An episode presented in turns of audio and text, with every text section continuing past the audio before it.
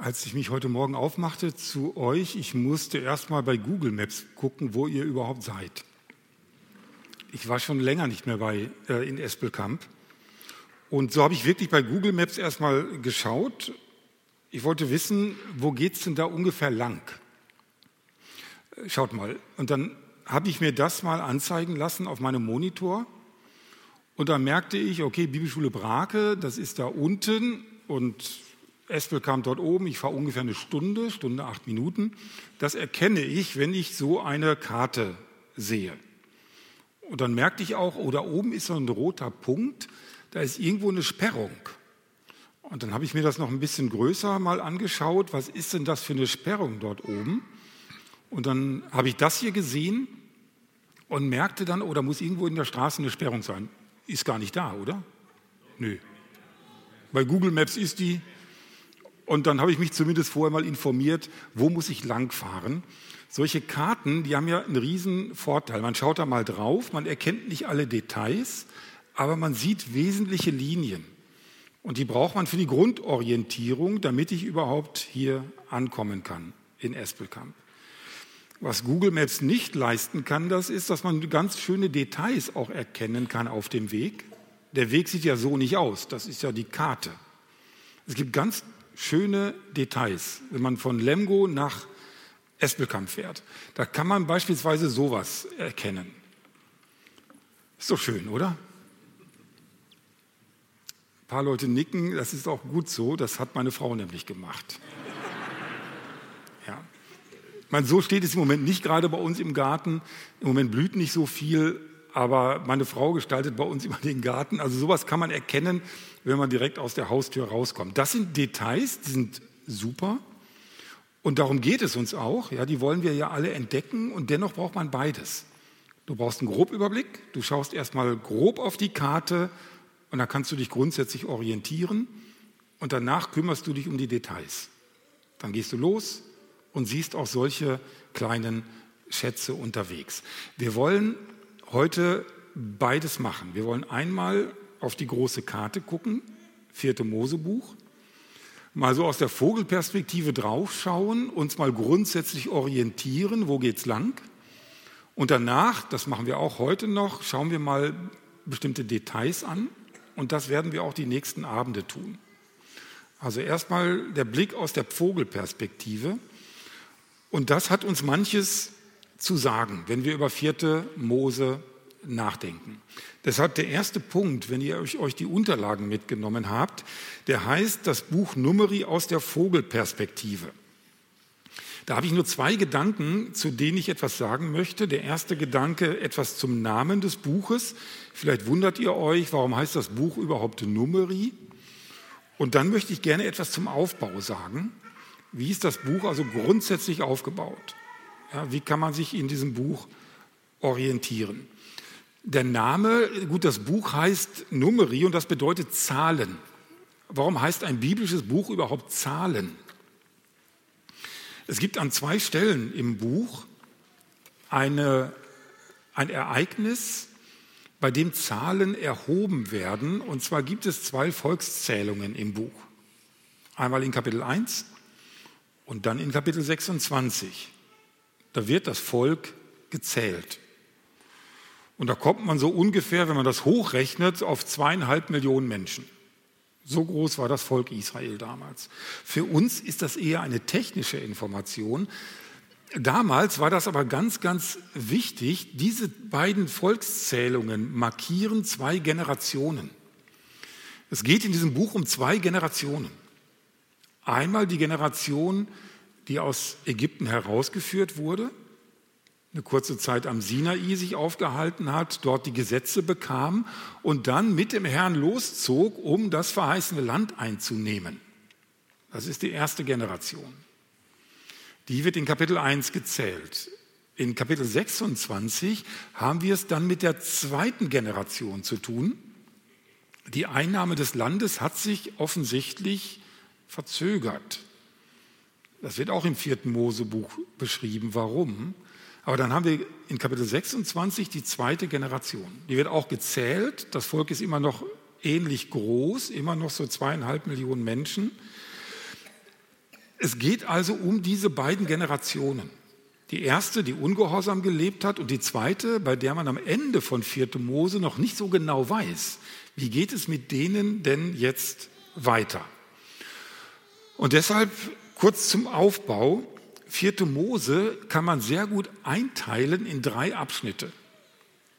Wir haben den ersten Abschnitt, Kapitel 1 bis 10, und da geht es um die erste Generation. Sie ist aus Ägypten herausgeführt worden, sie befindet sich am Sinai, bekommt dort die Gesetze, hält sich dort über ein Jahr auf und über diese erste Generation kann man eigentlich nur Gutes berichten. In diesen zehn Kapiteln wird 25 Mal gesagt, und sie taten, wie der Herr geboten hatte. Das heißt, das Volk ist am Sinai, es bekommt Gesetze von Gott. Wie gehen sie damit um? Sie tun genau das, was der Herr geboten hat. 25 Mal in diesen zehn Kapiteln. Das heißt, die erste Generation beginnt mit einem ganz großen Glaubensgehorsam. Bei mir wird das sofort deutlich, wenn ich meine Bibel aufschlage. Ich markiere in meiner Bibel, wenn ich gerade Erzähltexte lese, ganz oft Dinge, die sich wiederholen. Also wenn 25 Mal wiederholt wird, sie taten, wie der Herr geboten hatte, dann hat das Signalwirkung. Und jetzt schaut mal, ich weiß nicht, ob ihr zu weit weg sitzt, das ist meine Bibel hier, vierte Mosebuch. Da merkt ihr, das fängt jetzt hier an, da ist ganz viel rot markiert. Kann man das sehen? Ja. Das sind immer diese Äußerungen, sie taten, wie der Herr geboten hatte. Ja, dann gibt es mal wieder eine kleine Pause, so ein paar Bemerkungen gibt es da auch. Und dann geht es hier wieder weiter. Ganz viel rot. Das heißt, die ersten zehn Kapitel sind dominiert von Gehorsam was wir heute Morgen noch kurz miteinander bedacht haben, dass das Volk Israel ja gefallen ist, das bezieht sich nicht auf die ersten zehn Kapitel. Und das ist ein Phänomen, das kennt ihr vermutlich auch. Ich weiß nicht, wann und wie ihr gläubig geworden seid. Die ersten Tage, Wochen, Monate, man kann auch sagen, so die ersten Jahre deines Gläubigseins sind wahrscheinlich geprägt von einer ganz großen Euphorie ganz große Liebe zum Herrn. Du liebst die Bibel, du liest sie durch. Ich glaube, als ich gläubig wurde, ich habe die Bibel innerhalb von wenigen Wochen komplett durchgelesen. Ich habe wohl noch nie die Bibel gelesen gehabt. Ich hatte so einen Hunger nach diesem Wort. Ich habe das gelesen, ich habe vorne angefangen, zack, bis hinten durchgelesen. Die Anfangszeit mit dem Herrn ist oft geprägt von einem großen Gehorsam. Liebe zum Herrn, das ist für uns überhaupt keine Frage. Natürlich tun wir das, was Gott will. Das bleibt aber nicht immer so. Die nächsten, zehn, äh, die nächsten Kapitel, ab Kapitel 11, sind geprägt von Ungehorsam. Das ist ganz auffällig. Ganz plötzlich, ab Kapitel 10 oder nach Kapitel 10, finden wir diese Formulierungen nicht mehr. Das ist der Moment, wo das Volk Israel loszieht vom Sinai. Sie ziehen durch die Wüste und wollen zum verheißenen Land, um es einzunehmen. Aber ab da, ab Kapitel 11, plötzlich nichts mehr von Gehorsam. Und plötzlich lesen wir, ich habe das hier so beschrieben, von sieben Rebellionen des Volkes gegen Gott und gegen seine Autoritäten, also gegen Mose und gegen Aaron. Das ist der zweite Block. Das geht bis Kapitel 25. Nur Rebellion. Murren, Ungehorsam. Am Ende von Kapitel 25 ist die erste Generation gestorben. Sie mussten circa 40 Jahre durch die Wüste.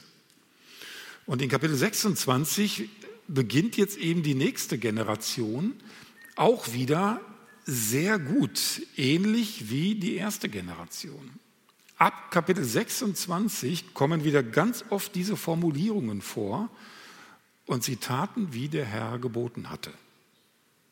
Wundert mich nicht, da ist wieder eine Generation so am Start. Sie wollen loslegen im Leben mit dem Herrn und sind motiviert. Sie tun das, was der Herr geboten hat. Paulus bezieht sich mit dem, was er in 1. Korinther 10 beschreibt und wo er nachher auch sagt, Leute, wer zu stehen meint, der sehe zu, dass er nicht falle. Mit diesen Schilderungen bezieht er sich quasi nur auf den Mittelblock, auf den Ungehorsam. Vielleicht auch deshalb, weil wir manchmal aus unseren Fehlern mehr lernen als aus den Dingen, die gut laufen mit dem Herrn. Das soll damit nicht kleingeredet werden, aber aus unseren Fehlern lernen wir oft am meisten, müssen auch aus unseren Fehlern am meisten lernen. Paulus legt den Schwerpunkt hier auf diesen Mittelblock und deshalb werden wir das auch tun. Wir werden an diesen vier oder drei Abenden und den heutigen Nachmittag, wir werden nicht durch das komplette vierte Mosebuch durchgehen können, dafür ist es viel zu dick. Was wir machen werden, ist, wir konzentrieren uns auf diesen Mittelblock, auf diese Rebellionen. Paulus tut das, wir wollen das auch tun. Und jetzt möchte ich euch mal etwas zeigen, was man erkennt, wenn man aus der Vogelperspektive auf diesen Mittelblock schaut. Ihr findet diese Tabelle in den Unterlagen auf Seite 2.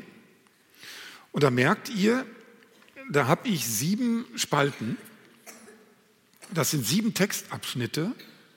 Das sind die sieben Rebellionen, um die es geht, in den Kapiteln 11 bis 25. Und jetzt möchte ich mal Folgendes tun. Ihr seht, dass darunter noch jeweils ein paar Felder sind, die sind frei. Die erste Zeile, da steht Ursache. Was ist eigentlich die Ursache dieser Rebellionen? Und ich weiß gar nicht, ob ich von euch eine Antwort bekomme, wenn ich eine Frage stelle. Darf man sowas hier, Gerd, eine Frage stellen? Und du antwortest. Und du an ich möchte gerne mal schnell mit euch zusammentragen, und das muss keine Doktorarbeit sein, wir müssen nicht lange reingucken in den Text, aber schlagt bitte mal eure Bibel auf und nehmt jetzt mal diese Textabschnitte. Wir fangen mal mit der ersten Rebellion an, Kapitel 11, die Verse 1 bis 3. Ich vermute, manche von euch kennen sich sehr gut aus in diesem Buch, wissen vielleicht schon, worum es geht. Was ist die Ursache dieser Rebellion? Habt ihr da vielleicht so mit einem schnellen Blick oder durch eine Überschrift, die in eurer Bibel steht, oder durch eure Bibellese sofort eine Antwort. Worum geht es in dieser Rebellion, wo das Volk eben gegen Gott und gegen seine Führer rebelliert?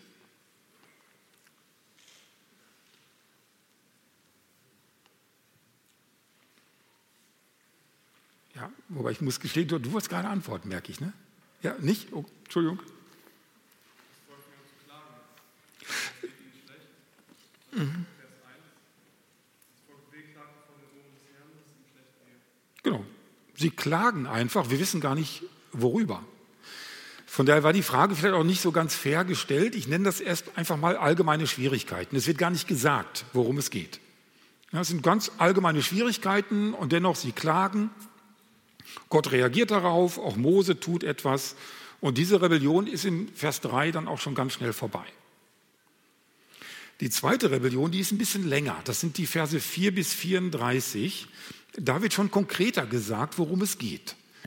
Hat jemand eine Idee? Schaut mal rein in eure Bibel, wenn ihr die Geschichte kennt oder eine Überschrift hat. Was ist das Problem? Worüber wird geklagt?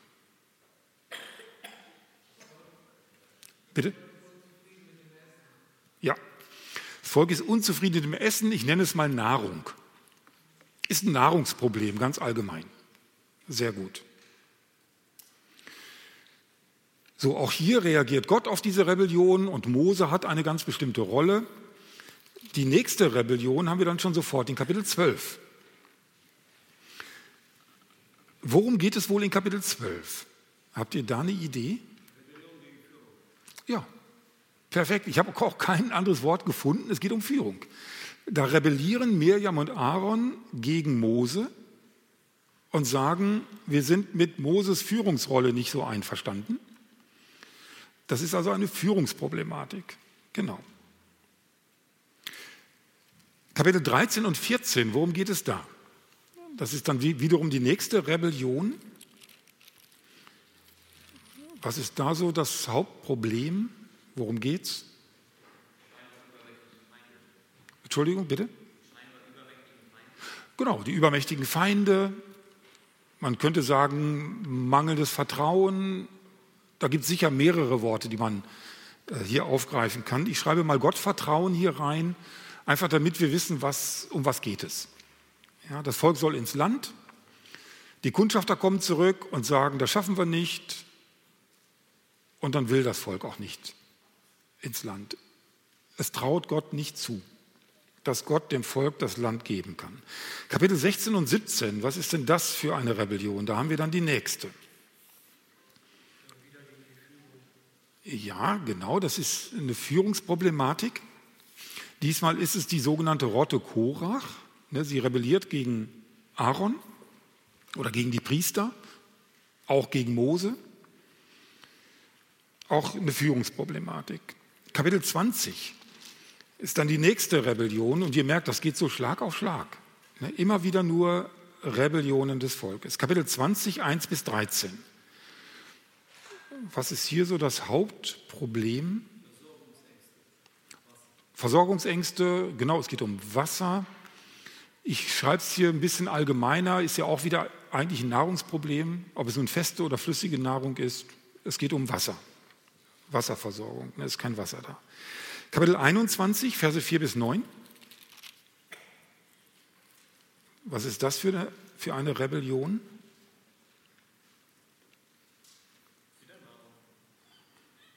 Ja, es hat auch was mit Nahrung zu tun, das stimmt. Ja. Unglaube ist auch ein guter, gutes Stichwort.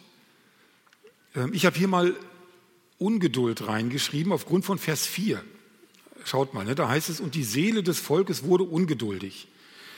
Aber da könnte man auch andere Begriffe nehmen. Das ist ähm, auch nicht ganz deutlich, was hier der Fokus ist. So, wenn wir das jetzt mal nehmen, fällt euch da irgendetwas auf?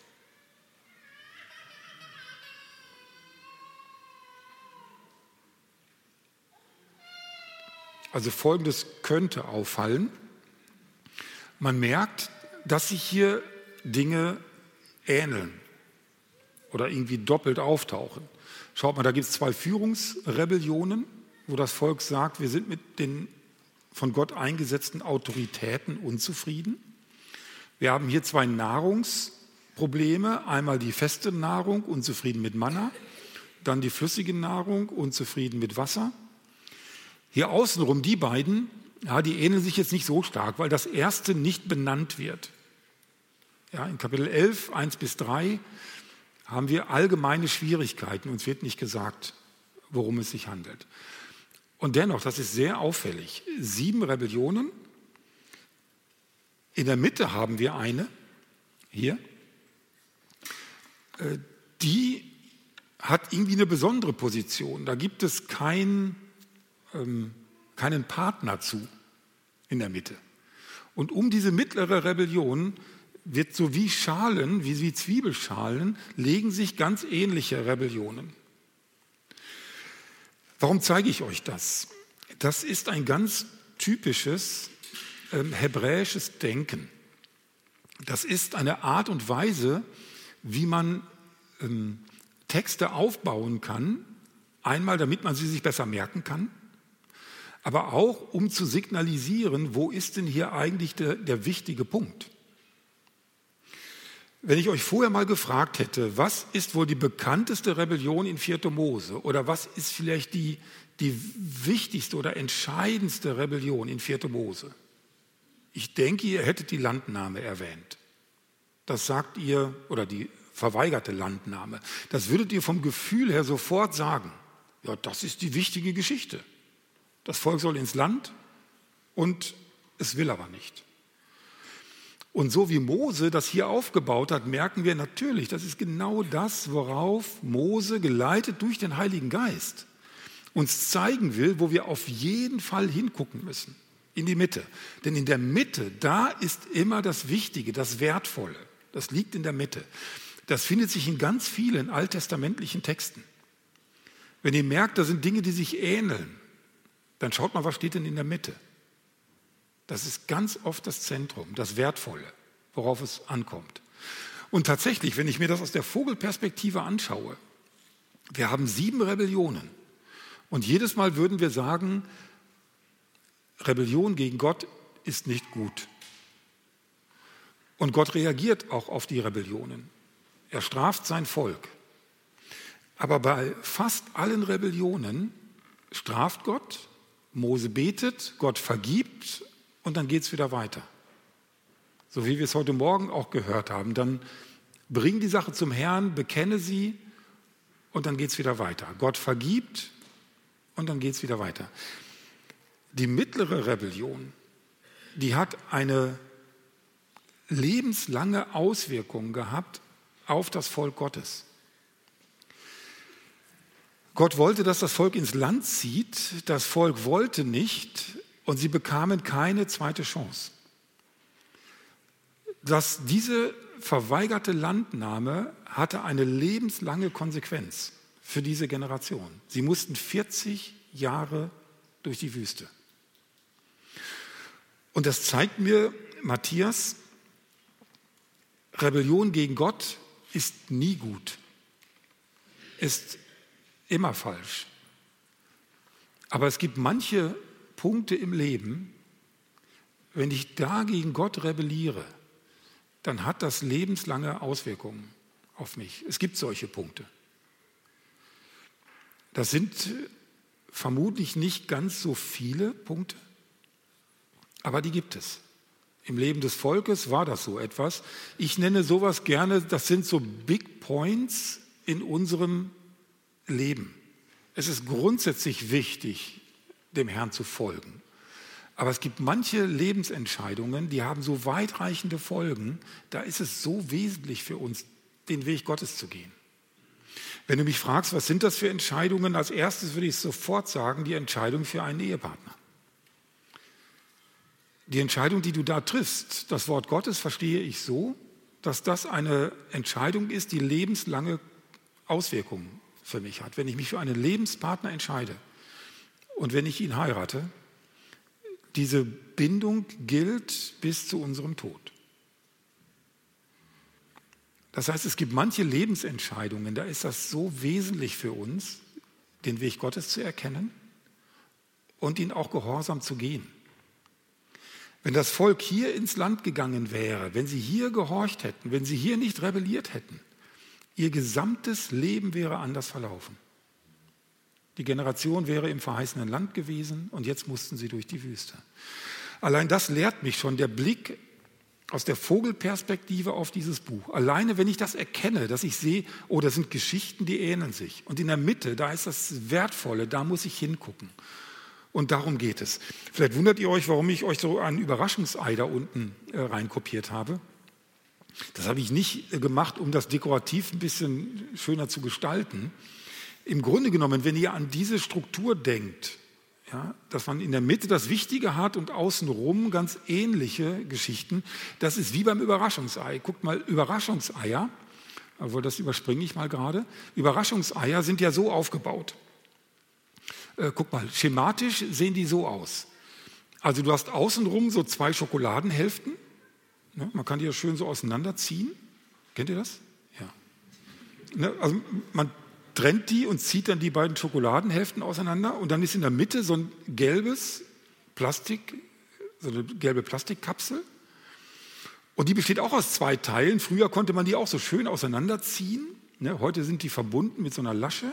Dann ziehst du auch noch diese Plastikteile auseinander und dann hast du in der Mitte äh, das Wertvolle. Ich weiß nicht, warum ihr Überraschungseier kauft, ob ihr die Schokolade mögt oder ob ihr, nee, nee, das solltet ihr nicht. Ihr solltet nach dem, nach dem Ding in der Mitte solltet ihr Überraschungseier kaufen. Denn da ist das Wertvolle drin. Was kostet so ein Überraschungsei? 79 Cent. Gut. So, was sind aber die Teile mittendrin wohl wert. Ihr seht hier einen Schlumpf, den habe ich abgebildet. Das ist ein Schlumpf mit dem Spiegel, das, der heißt Eitelkeitsschlumpf. Ist nicht so wichtig, das müsst ihr nicht mitschreiben. So, der heißt Eitelkeitsschlumpf.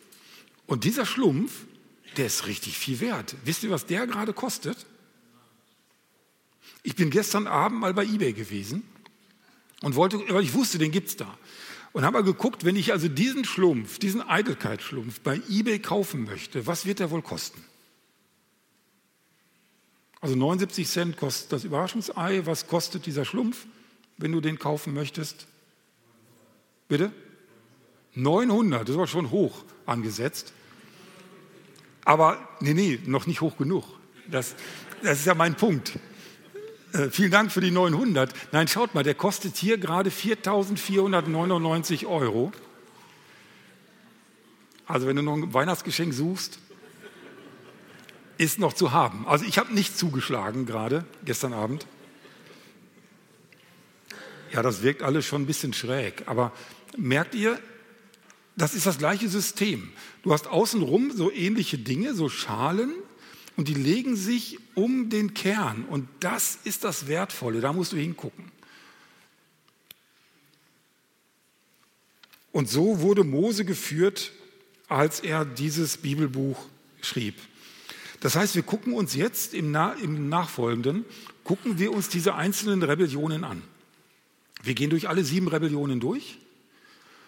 Ja, und vielleicht wird uns auch die mittlere Rebellion am meisten Impulse mitgeben, was das für unser Leben mit dem Herrn bedeutet.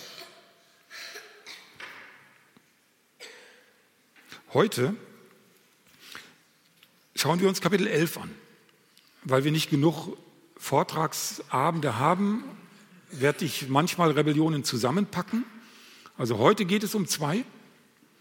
Gesamte Kapitel 11, also die erste und die zweite Rebellion. Morgen wird es dann auch wieder um zwei Rebellionen gehen, einmal um die in Kapitel 12 und die in Kapitel 16 und 17, also um diese Führungsproblematik, die kann man ja gut zusammenpacken, weil sie eine ganz ähnlichen, einen ganz ähnlichen Schwerpunkt hat.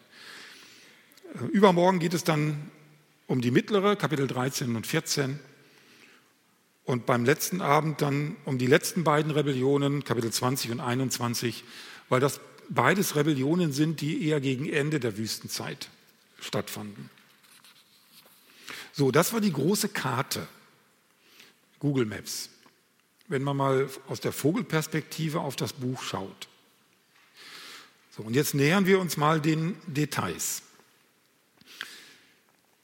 Die ersten beiden Rebellionen, die nenne ich mal, es ist nicht entscheidend, was du hast, sondern wen du hast. Es ist nicht entscheidend, was du hast, sondern wen du hast. Bei den ersten beiden Rebellionen stellen wir etwas fest. Die erste Rebellion ist sehr allgemein gehalten, sehr kurz. Die zweite Rebellion schließt sich vermutlich direkt an. Und bei dieser Rebellion geht es weniger um das Volk als um Mose, um den Leiter. Denn diese Rebellion bringt Mose an den Rand seiner Kraft als Leiter. Ich nenne das hier in meinen Unterlagen Dienstmüdigkeit. Wir denken heute Nachmittag mal über deine Motivation nach, warum und wie du dem Herrn dienst, wie es dir in deinem Dienst geht für den Herrn, hier in der Gemeinde oder vielleicht auch privat und wie du da auch zu neuer Kraft kommen kannst, wenn du dienstmüde geworden bist. Das kann Christen passieren. Ja. ja, das stimmt. Wir sind am Anfang oft mit großer Euphorie unterwegs, aber dann kann auch ganz schnell Dienstmüdigkeit in das Leben kommen. Welche Faktoren erkenne ich bei Mose? Faktoren, die zur Dienstmüdigkeit geführt oder zumindest beigetragen haben. Und da bitte ich euch zunächst mal 2. Mose mit aufzuschlagen, Kapitel 18. Ich nenne das mal so, Mose wurde welk. Das ist etwas, was vor dieser Rebellion geschah, aber ein ganz wichtiger Faktor gewesen ist, damit Mose dienstmüde werden konnte. 2. Mosebuch, Kapitel 18.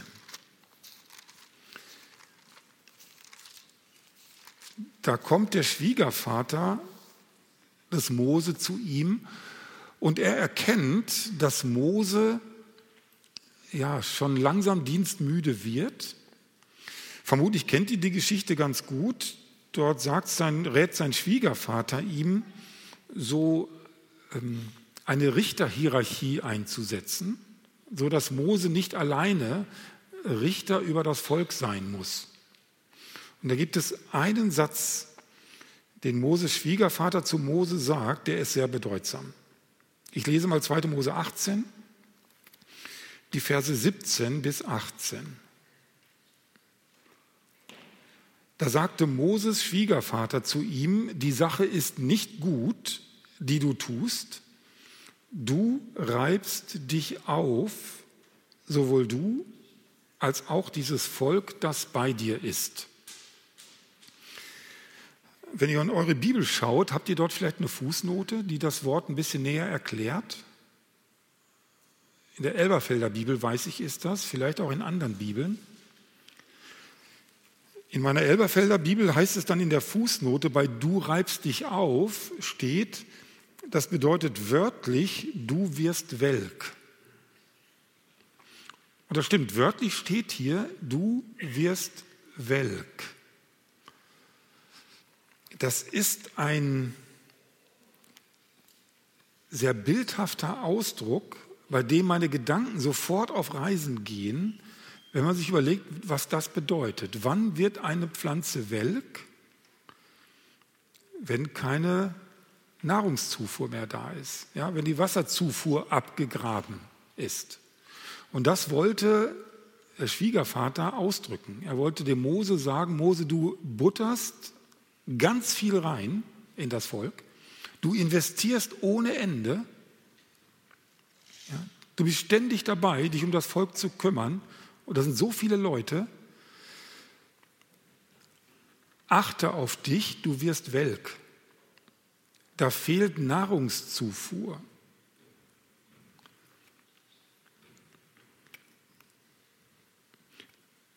Wenn du nicht dienstmüde werden willst, das möchte ich hier gleich schon einflechten, ist es ganz, ganz wichtig für dich, für geistliche Nahrungszufuhr zu sorgen. Du kannst nicht immer nur geben, geben, geben. Du kannst dich nicht immer nur um deine Kinder und um deine Jugendlichen, also die Menschen, die dir anvertraut sind, kümmern. Du musst dich auch im besten Sinne um deine Seele kümmern. Du brauchst Nahrung. Ich gehe da gleich nochmal drauf ein. Für uns alle wird klar sein, was unsere Nahrung ist. Das ist das hier, das ist das Wort Gottes. Davon leben wir. Wir leben nicht nur vom Brot allein, wir leben von diesem Wort. Das ist unsere Nahrungsquelle. Und wenn wir das vernachlässigen, gerade als Mitarbeiter in der Gemeinde, vielleicht sagst du dir, ich kann mir die stille Zeit nicht leisten. Ich bin von morgens um acht bis abends um fünf oder sechs bin ich auf der Arbeit, dann komme ich nach Hause, muss mich um meine Familie kümmern und dann bin ich abends noch in der Gemeinde und muss mich um die Jugendlichen kümmern. Wenn du den Eindruck hast, du kannst dir die stille Zeit nicht mehr leisten, dann wirst du welk. Du wirst irgendwann das erleben, was wir gleich bei Mose sehen, was mit ihm in 4. Mose 11 passiert ist. Also das war der erste Faktor. Die nächsten muss ich ein bisschen schneller machen, sehe ich. Haben die wirklich schon Viertel vor fünf? Haben wir so lange gesungen? Ne? Ne? Ne? Hm? ja. Ja. Nein, manche Dinge gehen relativ äh, schnell, die ich hier äh, äh, anmerken möchte. So, das Zweite, was sicher auch ein Faktor war, ähm, ich habe es heute Morgen kurz erwähnt, wenn Paulus davon spricht, dass das Volk gierte nach Bösem, dann meinte er genau diese Stelle hier. Ich lese uns das mal. 4. Mose 11, ab Vers 4. Dort beginnt ja die zweite Rebellion. Und das hergelaufene Volk, das in ihrer Mitte war, gierte voller Begierde. Und auch die Söhne Israel weinten wieder und sagten, wer wird uns Fleisch zu essen geben? Wir denken an die Fische, die wir in Ägypten umsonst aßen, an die Gurken und an die Melonen und an den Lauch und an die Zwiebeln und an den Knoblauch. Und nun ist unsere Kehle vertrocknet. Gar nichts ist da, nur auf das Manna sehen unsere Augen. Also es ist ein Nahrungsproblem, Aber die eigentliche Ursache liegt noch woanders. Sie sehnen sich zurück und sagen, ach, in Ägypten, da ging es uns doch so gut. Da haben wir so reichhaltiges Essen gehabt und sogar noch umsonst, sagen sie hier, haben wir gegessen. Sie glorifizieren die Vergangenheit. Sie konnten sich nichts Schöneres vorstellen, als, als, als aus Ägypten auszuziehen. Und anderthalb Jahre später sagen sie, ach, war das doch schön in Ägypten, da hatten wir genug zu essen, das war umsonst. Und das stimmt, im Gefängnis ist das Essen umsonst. Ja. Aber deshalb sehne ich mich doch nicht danach zurück. Aber hier ist es so gewesen und das hat, war der Auslöser dafür, dass Mose gleich so reagiert, wie wir es hier sehen. Mose musste für Menschen da sein und verantwortlich sein, die eigentlich gar nicht da sein wollten. Die sehnten sich zurück nach ihrem alten Leben. Ach, könnten wir doch die Gemeinde wieder verlassen und wieder zurückgehen in unser altes Leben. Und das hier ist nicht unbedingt nur ein Faktor, es ist vermutlich auch ein Indikator oder ein Symptom. Trotzdem habe ich es hier mal aufgeführt.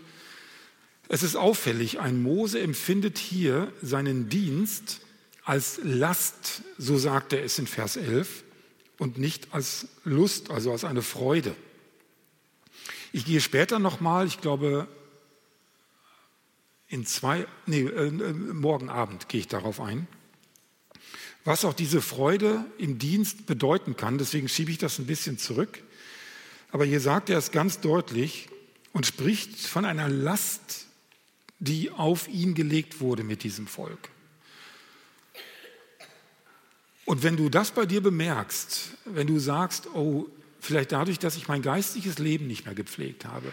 Oder ich in meinem Dienst immer nur mit unzufriedenen Menschen zu tun habe, die eigentlich wieder zurück wollen in ihr altes Leben.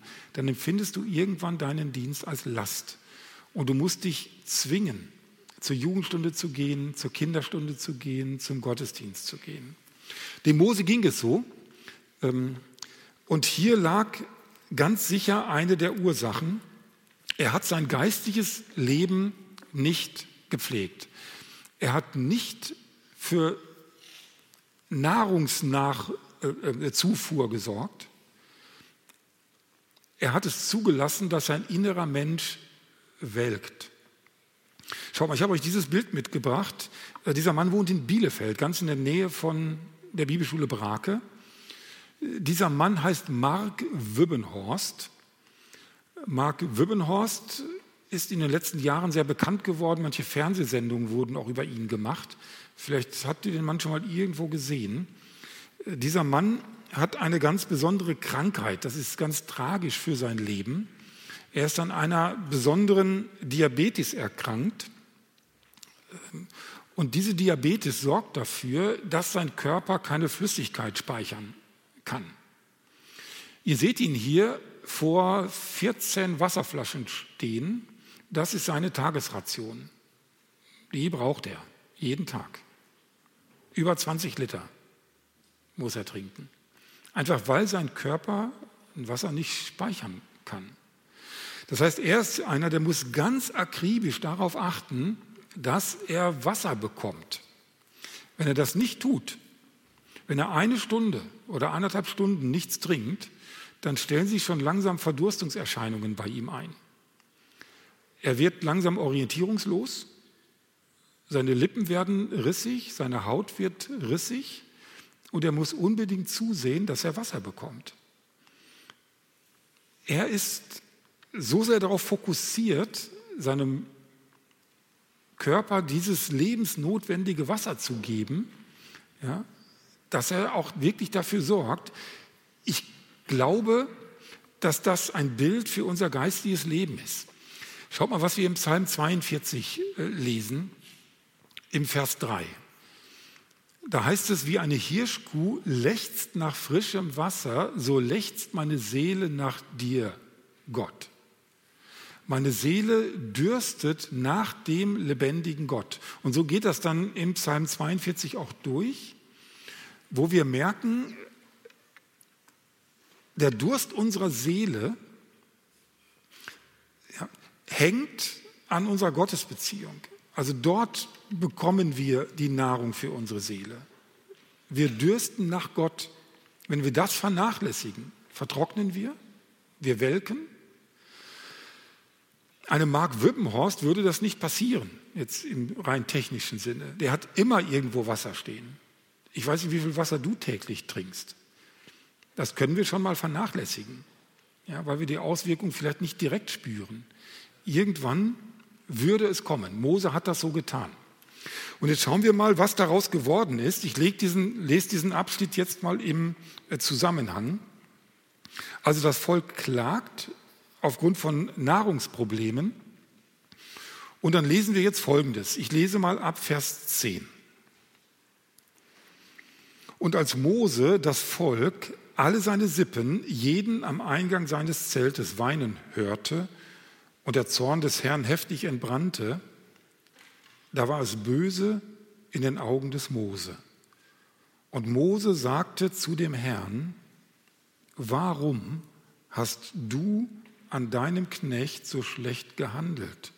Und warum habe ich nicht in deinen Augen Gunst gefunden, dass du die Last dieses ganzen Volkes auf mich legst? Bin ich etwa mit diesem ganzen Volk schwanger gewesen? Oder habe etwa ich es geboren?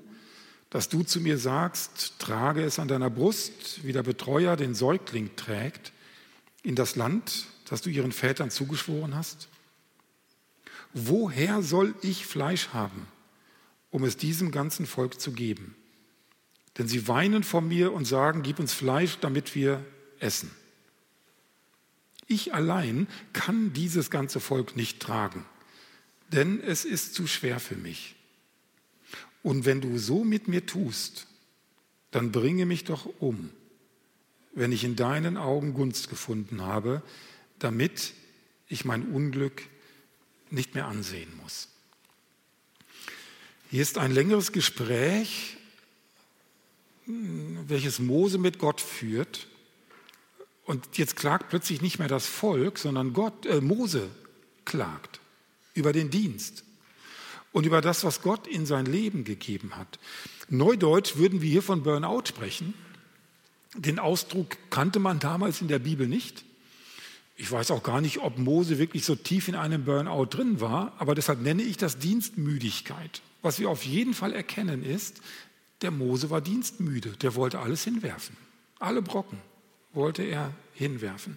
Woran erkennen wir das? Schaut mal, ich habe so ein paar Dinge mal rausgeschrieben.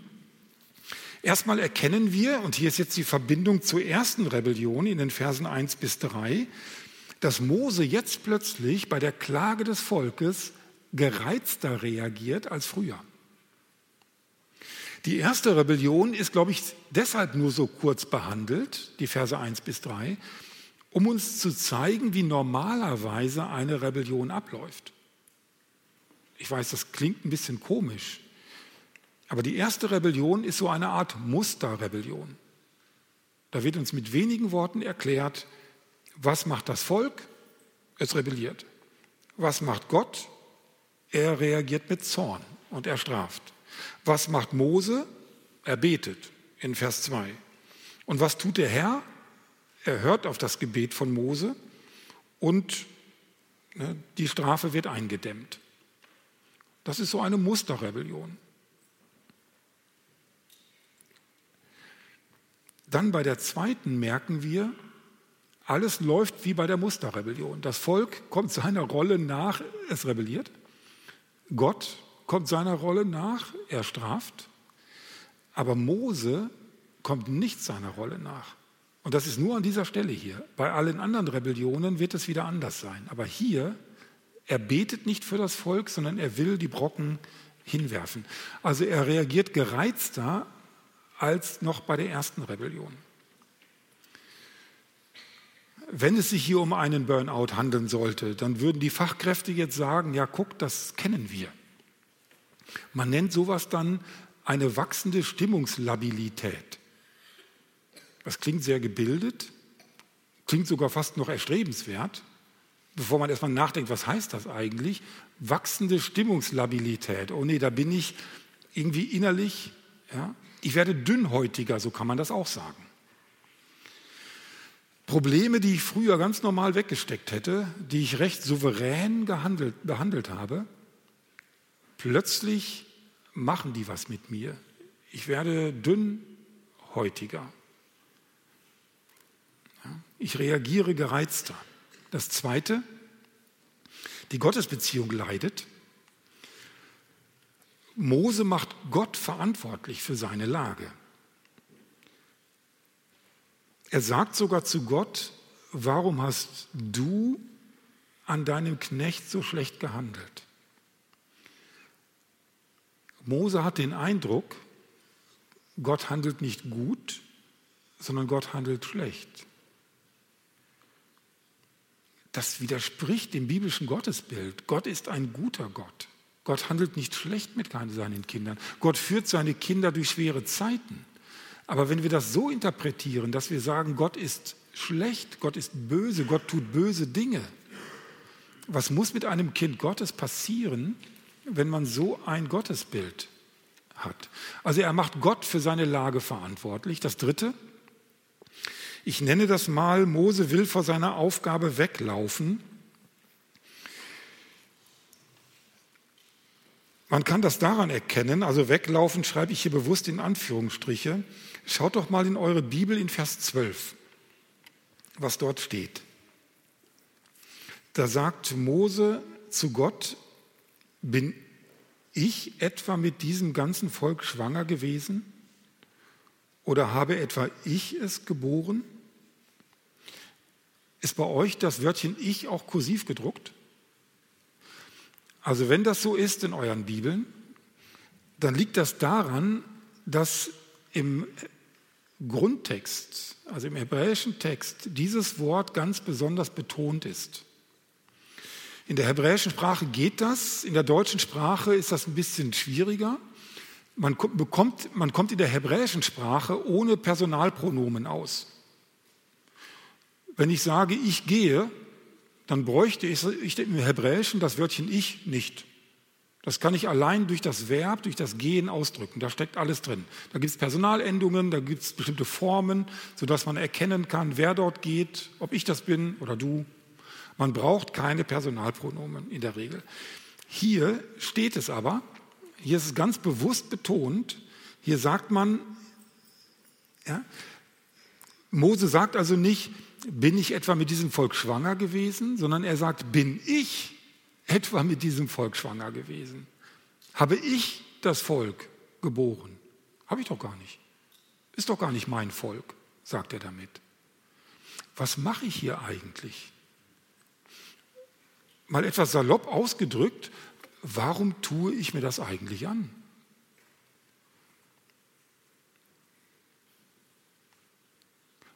ich glaube, dass man sich als Jugendmitarbeiter schon manchmal fragen kann, ähm, ich kenne ja eure Jugend nicht, Entschuldigung, ihr habt vermutlich eine richtig gute Jugend. Ähm, das habe ich meine jetzt kein persönlich, aber man könnte sich schon mal irgendwann in stressigen Situationen fragen, Leute, was mache ich hier eigentlich? Warum kümmere ich mich eigentlich um diese Jugendlichen? Sind doch gar nicht meine. Ja? Geld kriege ich auch nicht dafür warum mache ich das eigentlich?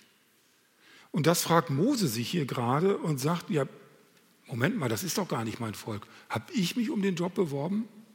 Nein. Ist das mein Volk? Nein. Warum tue ich mir diese ganzen Schwierigkeiten eigentlich an? Und deshalb sage ich, er will weglaufen vor seiner Arbeit, zumindest innerlich, gedanklich. Und er fragt sich, was tue ich hier eigentlich? Das vierte, Mose fühlt sich mit seiner Aufgabe überfordert. Er sagt in Vers 13, woher soll ich Fleisch haben, um es diesem ganzen Volk zu geben? Überlegt, das sind zweieinhalb Millionen Menschen und die wollen Fleisch. Und dann musst du jetzt gucken, wo bekomme ich das her? Oder sagt Mose, das kann ich nicht, ich bin überfordert. Jetzt würden wir sagen, das ist faktisch richtig, aber das gilt ja für alle Aufgaben im Reich Gottes. Also wenn du mal nüchtern nachdenkst, welcher Aufgabe bist du eigentlich gewachsen im Reich Gottes? Wenn jemand zu dir kommt mit einer seelsorgerlichen Frage, am Mittagstisch haben wir vorhin noch drüber gesprochen. Die ganzen Bücher, die du dazu gelesen hast, die helfen dir auch nicht im Endeffekt, um zielgenau, punktgenau die richtige Antwort zu geben. Sie helfen natürlich schon, diese Bücher, versteht mich nicht falsch. Aber überfordert bist du dennoch. Du kannst nicht einfach Seelsorgefälle nach einem Muster in einem Buch abarbeiten. Ja, das Buch hilft dir. Aber überfordert bist du damit, natürlich.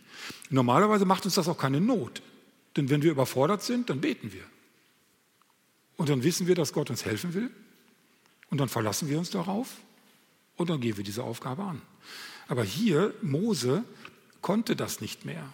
Er merkte, er ist überfordert.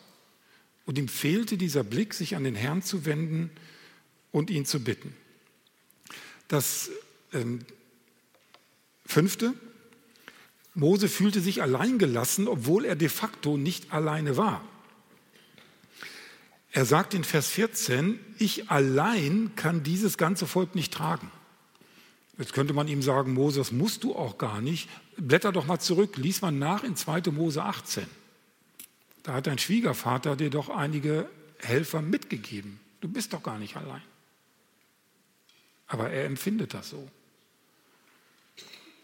Plötzlich hat man den Eindruck, alle anderen legen nur die Füße hoch oder die Hände in den Schoß und ich bin hier der Einzige, der arbeitet. So hat er sich empfunden. Das sechste, das klingt schon sehr dramatisch, aber auch das kann gläubigen Menschen passieren. Ich nenne das mal so, Mose ist lebensmüde geworden. Wenn wir das ernst nehmen, was er hier formuliert in Vers 15, da sagt er, und wenn du so mit mir tust, dann bringe mich doch um. Das sagt er zu Gott. Ich nehme diese Stelle sehr ernst und ich glaube, dass es auch gläubigen Menschen passieren kann, dass solche Gedanken durch den Kopf gehen. Ja, dann, wenn das so weitergeht, mein Leben und die ganzen Schwierigkeiten, dann ist es vielleicht besser, ich verlasse diese Welt.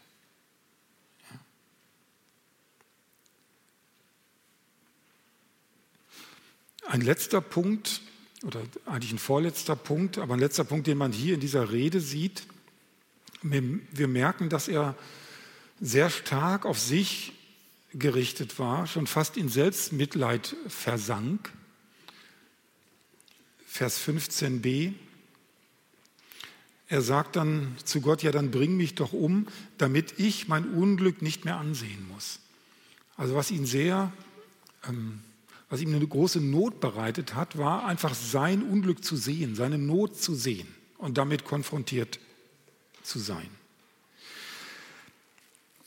Also wir merken, Mose war ganz stark an seine Grenzen gekommen. Es hatte Einfluss auf seine auf sein Dienstverständnis, es hatte Einfluss auf seine Gottesbeziehung. Was tut, oh, nee, letzten Punkt, ein letzter Punkt fehlt noch.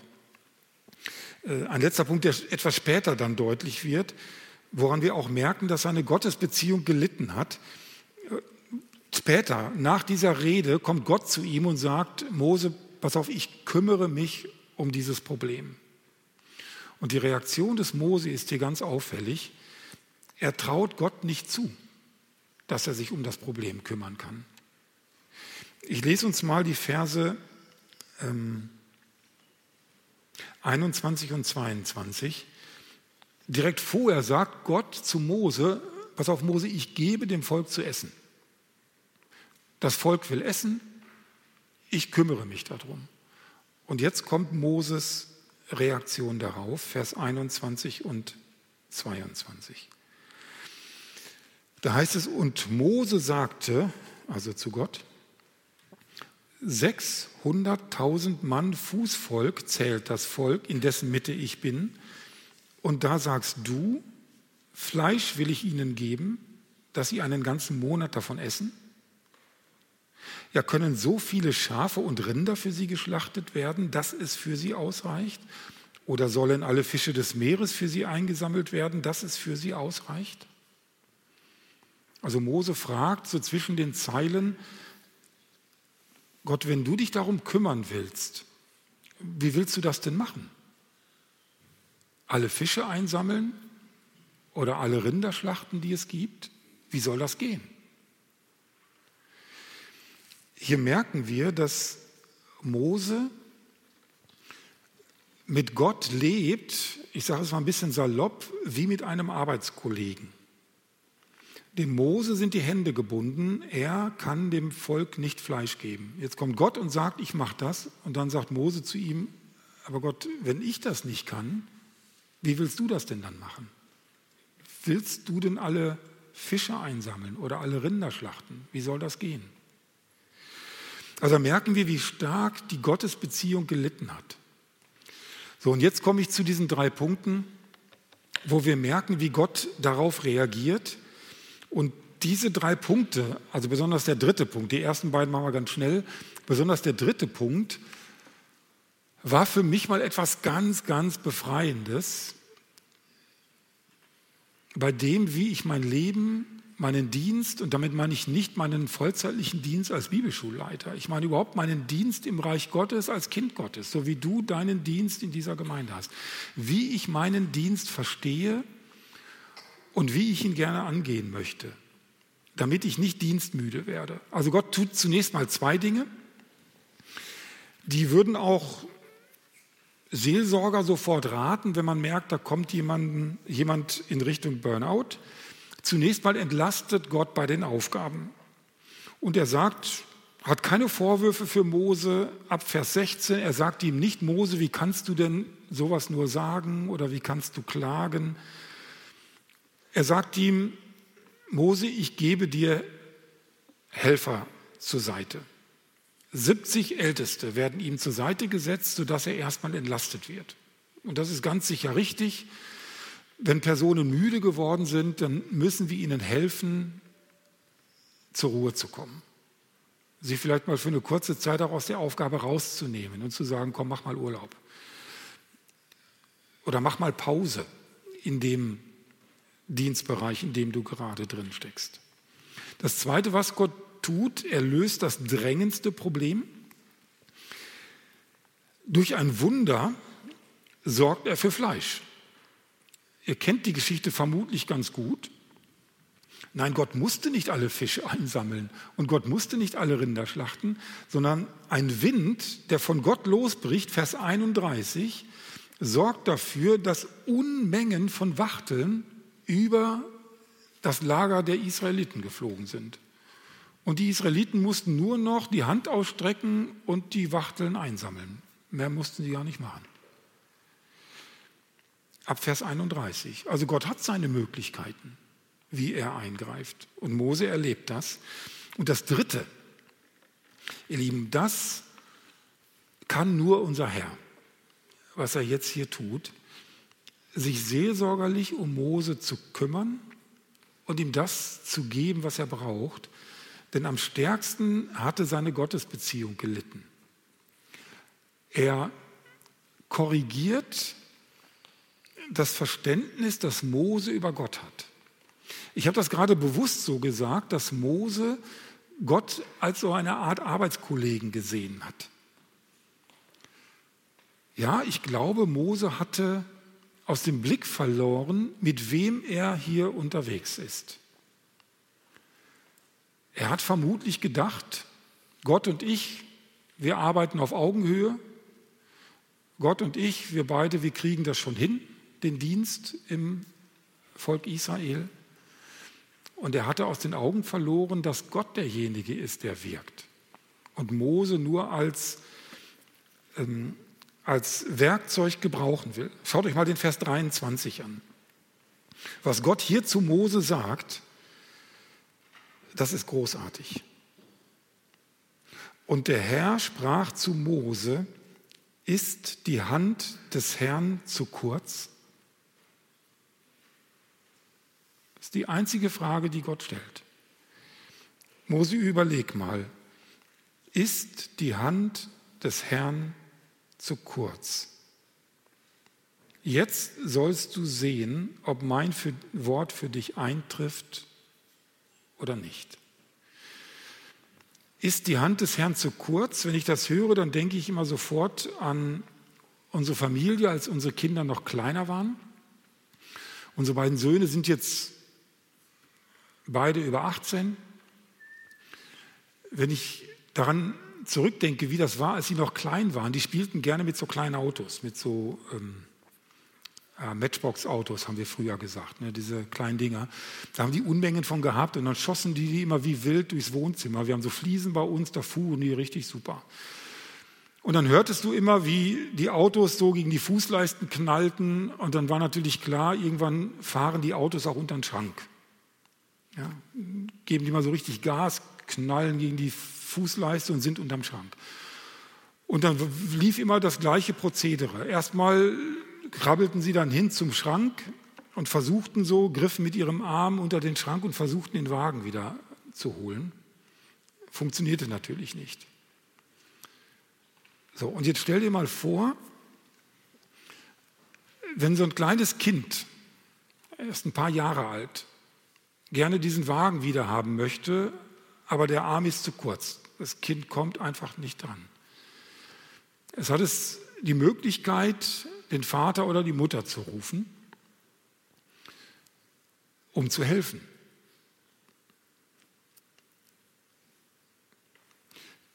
Wenn das Kind einen geöffneten Blick für die Größe der Eltern hat, dann wird das Kind das tun. Haben unsere Söhne auch immer gemacht, haben dann sofort Papa gerufen oder Mama gerufen, dann kam einer von uns, wir knieten uns nieder und dann griffen wir mit dem Arm unter den Schrank und wir kamen hinten bis zur Fußleiste und haben den Wagen wiedergeholt. Natürlich ruft das Kind nach den Eltern, weil das Kind weiß, der Arm meines Vaters ist nicht so kurz wie mein Arm. Schaut noch mal, was Gott sagt. Er fragt Mose: Ist die Hand des Herrn zu kurz? Was traust du Gott zu? Wenn unser Sohn denken würde, ja, mein Vater ist ja auch nicht größer als ich. Er und ich, wir sind Arbeitskollegen. Wenn mein Arm zu kurz ist, wird der Arm meines Vaters auch nicht unter den Schrank kommen. Das ist kurios, das passiert nicht. Als Kinder Gottes machen wir das immer wieder. Wir sind irgendwann überfordert mit Dingen in unserem Leben und irgendwie denken wir, ach, was nützt denn Beten schon? Warum soll ich mich denn jetzt an den Herrn wenden? Und das korrigiert Gott hier und sagt Mose, denk doch mal über meine Größe nach.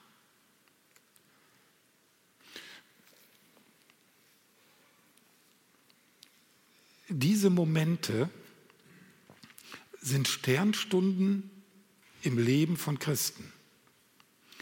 Wenn du dich mal hinsetzt, das Wort Gottes zur Hand nimmst, Stellen liest über Gott und über seine Größe und über seine Heiligkeit. Und wenn dir plötzlich wieder bewusst wird, ich bin nicht ein Arbeitskollege Gottes, wenn ich in seiner Gemeinde mitarbeite, ich bin Kind Gottes, der allmächtige Gott, der Erde und Himmel geschaffen hat, er gebraucht mich als Werkzeug, aber ich bin kein Arbeitskollege Gottes. Gott ist derjenige, der wirkt. Und das, was uns am meisten hilft, aus einer Dienstmüdigkeit herauszukommen, aus einem welk gewordenen Christenleben wieder herauszukommen, wieder im geistlichen Leben frisch zu werden, ist, sich mit der Größe Gottes zu beschäftigen. Davon bin ich fest überzeugt. Und dafür hilft das Alte Testament, es zu lesen, zu sehen, wie Gott handelt, ähm, wie groß und wie heilig und wie wunderbar Gott ist. Und das kann dich innerlich wieder aufstellen und kann dir wieder Kraft geben. Im Dienst muss dich das antreiben. Die Größe Gottes, die Ehrfurcht Gott gegenüber, sich als Beschenkter zu verstehen, so wie wir es heute Morgen gehabt haben. Wenn du das hast in deinem Leben, dann hast du gute Chancen, nicht müde zu werden, deinen Dienst nicht als Last, sondern als Freude zu sehen, als Lust zu sehen. Ich möchte euch am Ende dieses Bild mal zeigen. Das ist ein Berg, das ist der Mount Everest.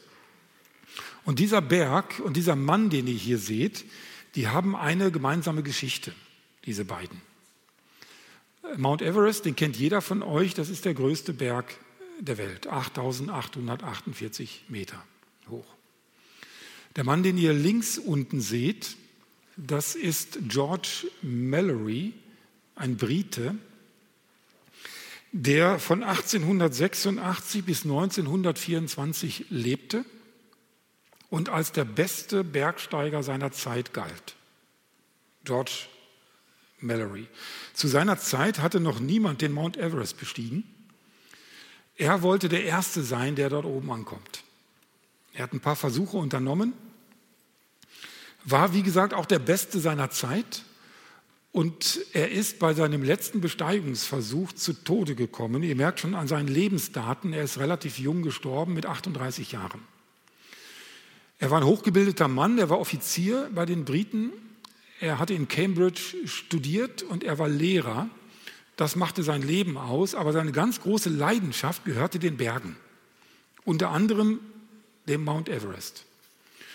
Und weil er es schon ein paar Mal versucht hatte und alles dran setzte, auf diesen Berg zu kommen, hat ihn irgendwann mal ein Reporter gefragt, warum machen Sie das eigentlich? Warum wollen Sie auf diesen Berg? Und ich muss gestehen, die Frage macht Sinn. Was will man eigentlich da oben? Also wenn du mich fragst, ich könnte mir woanders einen viel besseren Urlaub vorstellen. Was will ich da oben eigentlich? Ich habe mich mal ein bisschen eingelesen. Dort oben auf dem Gipfel, da herrschen Durchschnittstemperaturen von minus 36 Grad Celsius. Was will ich da? Das sind aber nur die Durchschnittstemperaturen. Die Spitzentemperaturen auf dem Gipfel sind minus 60 Grad Celsius. Was will ich da? Ja, warum gehe ich da hoch? Dort herrschen Windgeschwindigkeiten von 285 Stundenkilometern. Windgeschwindigkeit bei minus 60 Grad Celsius. Was will ich da? Da kann es passieren, wenn du auf diesen Berg steigst, dass über Nacht plötzlich drei Meter Schnee fallen. Ja, du verkriechst dich in dein Zelt, kommst morgens wieder raus, drei Meter Schnee. Was will ich da? Ja, warum gehe ich da hoch? Also die Frage macht Sinn. Warum gehen Sie eigentlich auf diesen Berg? Und die Antwort, die George Mallory gegeben hat, die ist weltberühmt geworden. Mallory hat nicht gesagt, ah, ich will unbedingt der Erste sein oder ich möchte in das Guinness-Buch der Rekorde oder es gehört sich ebenso als Bergsteiger. Wisst ihr, was er gesagt hat? Was seine Antwort gewesen ist? Er hat Folgendes gesagt, weil es ihn gibt, hat er gesagt. Ich will auf diesen Berg nicht, weil es um mich geht und weil ich der Erste sein will, sondern er sagt, wenn das der größte Berg der Welt ist, 8848 Meter, das ist ein Gigant, das ist der größte, der höchste Berg der Welt. Wenn es diesen Berg nun mal gibt, ja Leute, dann gibt es nichts Schöneres und nichts Wichtigeres und nichts Großartigeres, als auf diesen Berg zu kommen. Es geht um den Berg, weil es ihn gibt. Deshalb mache ich das. Dieser George Mallory, der war überwältigt von der Größe dieses Berges. Und bitte, das, was Gott bei Mose anmahnt, als er sagt, ist die Hand des Herrn zu kurz, ist genau das. Denke über die Größe Gottes nach und wenn du überwältigt bist von der Größe Gottes, das ist die beste Triebfeder, um in der Gemeinde zu arbeiten und um nicht dienstmüde zu werden. Es geht um ihn. Und noch einmal, deshalb liebe ich das Alte Testament, weil im Alten Testament die Größe und die Heiligkeit, auch die Schönheit und die Größe Gottes am stärksten deutlich wird. Möge der Herr uns das schenken, dass wir von ihm überwältigt sind und dass das unsere Triebfeder wird. Das kann uns helfen, auch in diesen ganzen Rebellionen, in den Schwierigkeiten, die wir erleben, stehen zu bleiben und die Kraft nicht zu verlieren. Lasst mich noch beten, steht bitte dazu auf.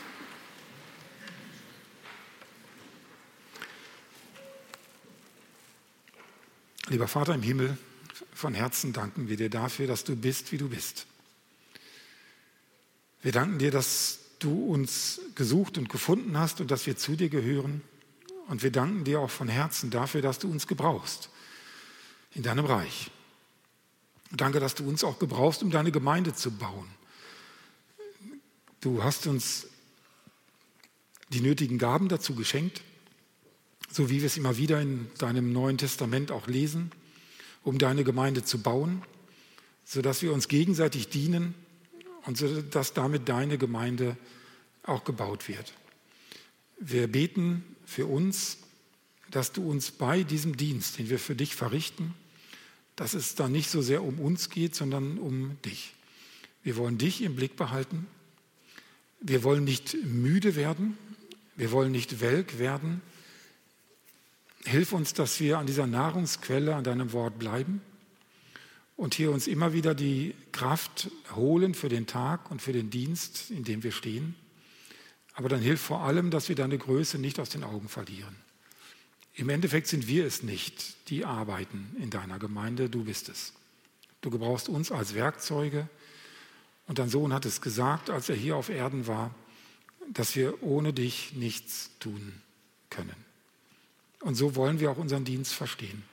Und so hilf uns, wenn wir dein Wort lesen, dass wir darin deine Größe und deine Heiligkeit entdecken dass uns das zur Ehrfurcht führt und dass das die wichtigste Triebfeder in unserem Leben wird.